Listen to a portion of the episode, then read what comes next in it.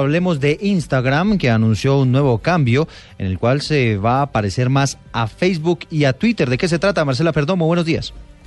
Eduardo Oyentes, muy buenos días. Hoy es jueves de tecnología y el protagonista es Instagram, pues la red social anunció que dejará de mostrar las publicaciones de los usuarios por orden cronológico. Directivos de la aplicación anunciaron que las fotografías y videos ya no aparecerán en la línea de tiempo del usuario organizado por hora de publicación, sino de acuerdo a la relevancia, los intereses y el tipo de contenido. El cambio, que se implementará de forma gradual en los próximos meses, acerca a Instagram a los más recientes cambios que han hecho Facebook y Twitter en sus muros de noticias. Marcela Perdomo, Blue Radio.